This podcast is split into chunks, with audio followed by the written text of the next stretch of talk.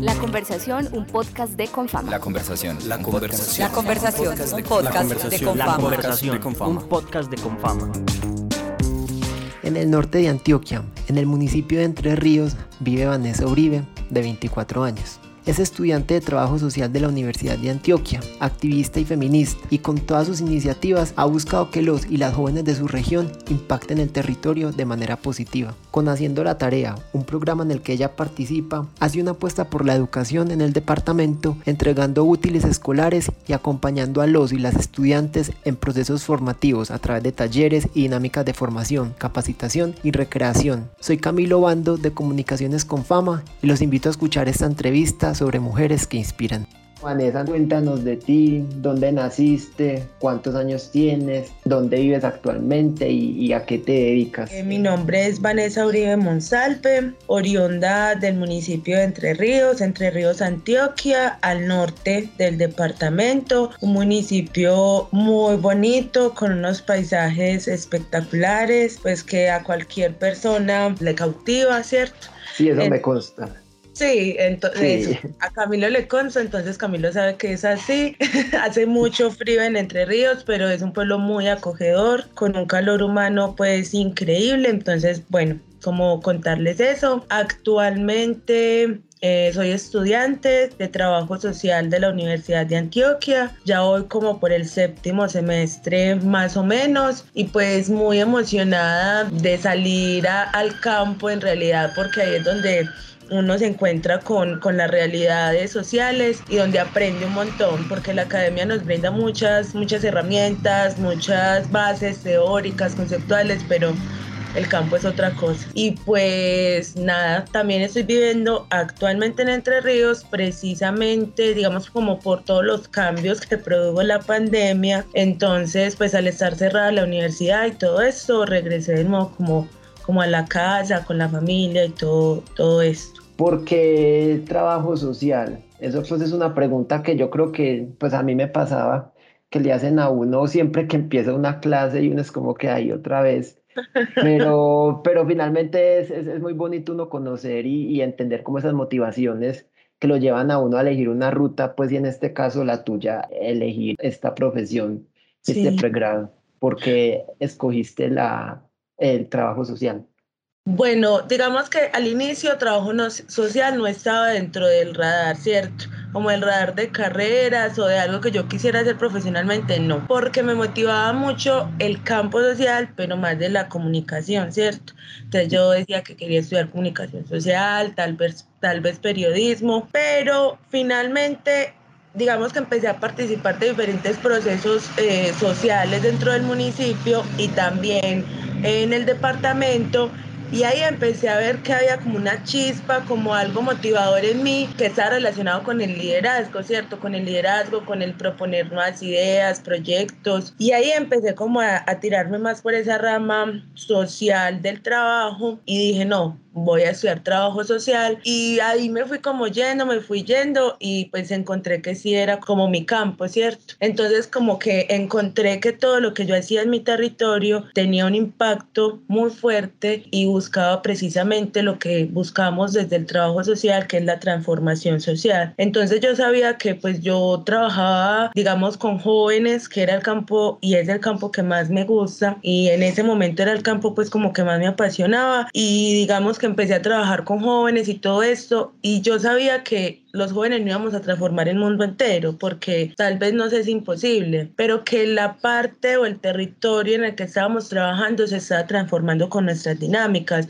que estábamos teniendo nuevas miradas, eh, digamos, nuevos conceptos acerca del territorio de quien lo habita. Entonces, digamos que todo eso motivó a que yo llegara al trabajo social. Y específicamente, ¿qué, ¿qué hacías en el territorio con estos jóvenes y qué sigues haciendo? ¿Cuál es tu trabajo con ellos, tus iniciativas o qué has logrado en este campo?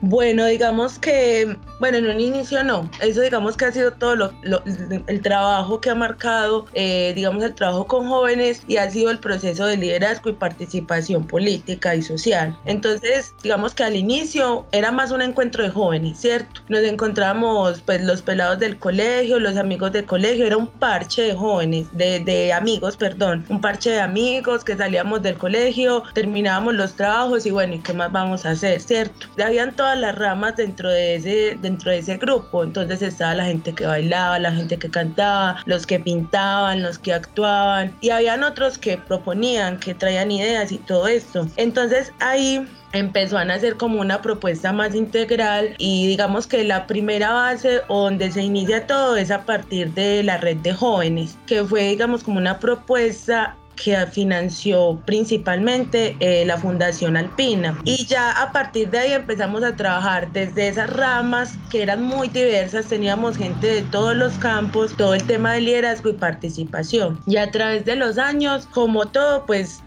digamos, tiene sus, sus baches, sus altos, sus bajos, pero siempre ese ha sido como el pilar, motivar a que los y las jóvenes participen, se integren y propongan a través de sus ideas, eh, digamos, causas para fortalecer el territorio y los lazos sociales. Tú tienes una iniciativa, pues, que también fundaste, creaste y es haciendo la tarea me imagino que esto va por, por la misma línea de lo que me estabas comentando. ¿Podrías profundizar de pronto, porfa, esto? ¿Qué has hecho con esta iniciativa? ¿Hacia dónde han llegado? ¿Hacia dónde quieren llegar? Digamos que la iniciativa no es mía.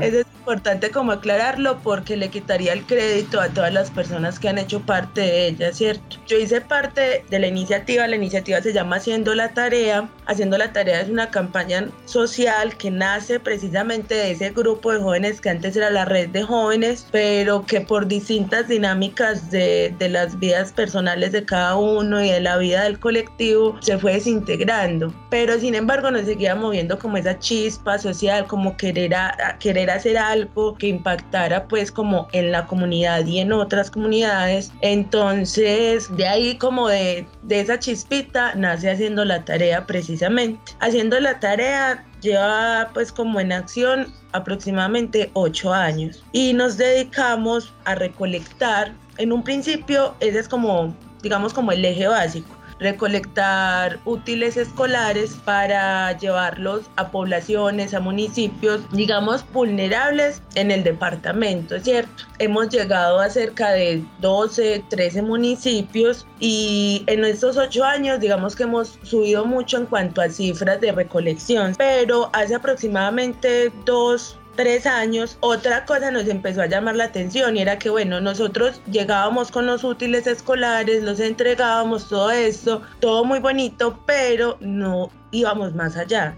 de entregar el útil escolar, de entregar todo esto. Y es ahí donde empezamos como a proponer ideas, a hacer pilotos, a crear pues como una estrategia, no solo de recolección y de entrega de útiles escolares, sino también como de socialización con esos jóvenes, con esos estudiantes a los que les hacemos la entrega de los kits escolares. Entonces llegar con talleres o con dinámicas, digamos que les proporcionen herramientas tanto para su vida académica como para su vida personal, para su crecimiento personal entonces empezamos a meterle como esa línea a la campaña y es precisamente como la de formación, capacitación o recreación para que no se quedara simplemente en el asistencialismo. Eso es como haciendo la tarea, una campaña muy bonita, Voy a hacer la cuña por ahí derecho para que nos sigan en redes sociales. Aparecemos en Facebook como haciendo la tarea y ahí se pueden como dar cuenta de, todos estos años, de todo el transcurrir de la campaña y de que seguimos creciendo, seguimos avanzando y pues nos sigue moviendo como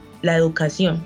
Hablando ya como tal de, pues estábamos, remataste con, con, con ese enfoque de la educación ¿Tú cómo crees y desde pues lo que estás estudiando, lo que has hecho con todas las iniciativas, cómo crees que la educación puede ser ese pilar o ese, o ese motor para, para transformar el entorno? Porque igual decías que llevaban útiles, pero que solo los entregaban, pero se dieron cuenta que no es solo entregar, sino hacer un acompañamiento. Entonces, ¿Cómo crees que este proceso educativo puede, por ejemplo, transformar una región, un municipio, un departamento?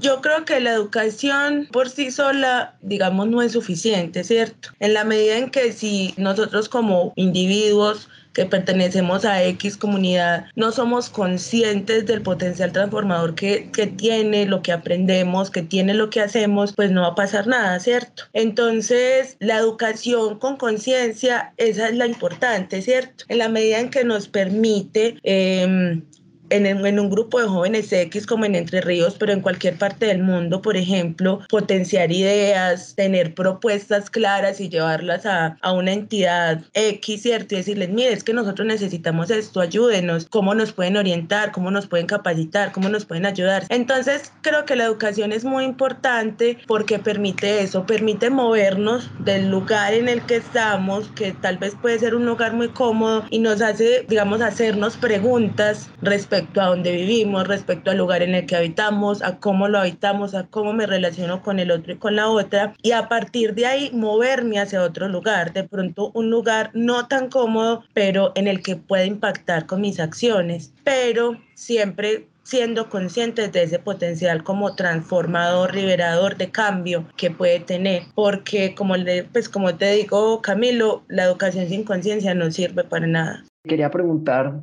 ¿Cuáles han sido esos retos en todas esas iniciativas que has, has participado? Eh, no sé si de pronto conseguirlos útiles o llevarlos o que las personas sí se vinculen, porque finalmente hacer un trabajo y una labor social es, es algo muy bonito, pero pues sabemos también que es retador, pues finalmente como cualquier oficio. Pero tú que tienes la experiencia, ¿cuáles son como esos retos y cómo se pueden superar? Digamos que en cuanto a haciendo la tarea, por ejemplo, pero también como a todas las a todos los distintos grupos en los que una participa. Digamos que uno de los retos más más grandes no es ni siquiera el que la gente, por ejemplo, colabore en cuanto a los útiles escolares o motivar a la participación de la, de la gente externa, de las personas de la afuera, sino el mantener integrado un grupo, mantenerlo, motivar a que ese grupo trabaje, sea dinámico, ¿cierto? Como que el reto más grande siempre va a ser la comunicación, en la medida en que un grupo va a funcionar bien o no, una iniciativa va a funcionar bien o no, siempre y cuando digamos que todas las personas hablen el mismo, el mismo idioma, el mismo lenguaje. Entonces, como que en todos estos años en los que, pues, digamos, me he movido en el activismo desde diferentes áreas, porque tanto me he movido en el área, digamos, social como también en, la, en el área artística, lo más importante es eso, como saber entender las dinámicas de cada persona, que son muy diversas y en los grupos uno encuentra un montón de dinámicas distintas, ¿cierto? Y saberlas integrar en un todo para que funcionen, no para que choquen, sino para que funcionen y para que toda esa, digamos, como esa sincronía o esa armonización interna se refleje en el afuera, porque eso es lo más importante, crear valga la redundancia, credibilidad en el otro y en la otra que está en el afuera y que ellos digan, si estos, estos muchachos tienen enfoque, tienen iniciativas, son innovadores, saben para dónde van. Pero eso solo se logra construyendo, digamos, una base interna muy fuerte, muy sólida. Y ese es uno de los retos más grandes, creería yo. ¿Por qué crees que tú y los y las jóvenes de Entre Ríos quieren como aportar a, al cambio? ¿Qué crees que, que hayan ustedes que los motiva a sumarse a estas iniciativas, a ser activistas? ¿Cuáles son como esos motivos, esos propósitos que persiguen? Eh, bueno, digamos que algo que nos mueve y que ha sido como un punto en común y es que estemos en Entre Ríos y que, digamos, tengamos una buena calidad de vida, no nos puede hacer inconscientes respecto al otro y de que el otro tal vez esté pasando por necesidades mucho más grandes y mucho más difíciles de llevar que, que las que yo llevo, ¿cierto? Entonces, como esa empatía, esa es la palabra, hemos sido muy empáticos en cuanto a esas necesidades que tiene tanto nuestro territorio como otros territorios, otras poblaciones, otras gentes. Entonces eso digamos que ha sido algo que nos ha movido mucho a continuar y a querer transformar, porque bueno, digamos que nosotros dentro del grupo de jóvenes, dentro de haciendo la tarea, dentro de, de cualquier organización, digamos, eh, en la que estemos trabajando con jóvenes, sabemos que la organización como tal se mantiene porque somos jóvenes dinámicos, porque tenemos iniciativa, pero hay muchos otros jóvenes, por ejemplo, que están en otras cosas, en el afuera, y que saber el por qué están en otras cosas, por qué nos involucran a estos procesos, es lo más importante para poderles involucrar. Pero eso se hace solo desde, digamos, una base empática que cada uno y cada una pueda crear. Entonces la empatía es la que nos mueve la empatía y pues las ganas de trabajar, el dinamismo, porque finalmente yo creo que todos los grupos de jóvenes aquí en cualquier parte, todos los grupos de jóvenes, pero no solamente jóvenes, sino organizaciones sociales, comunitarias, de base, todo esto, trabajan es por eso, porque hay un, un eje motivador o algo que, que día a día las impulsa. En el caso, por ejemplo, de Entre Ríos, digamos que es como esa empatía, esas ganas de trabajar por el otro y por la otra, pero finalmente es eso, tener un motor es lo que nos impulsa a trabajar. Nosotros pues venimos acá conversando eh, en este podcast de la conversación sobre mujeres que inspiran y te quería preguntar a ti cuáles son y quiénes son las mujeres que te inspiran. Ay, qué pregunta tan difícil.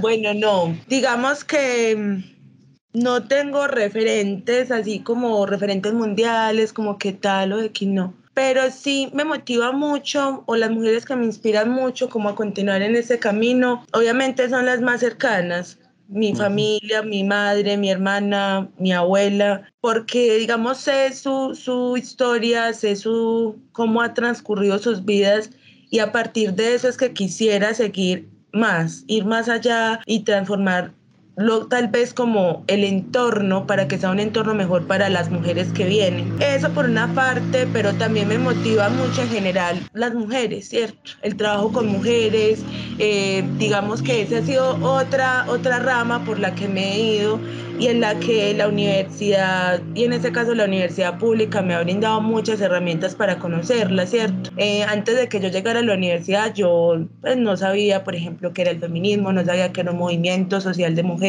todo esto.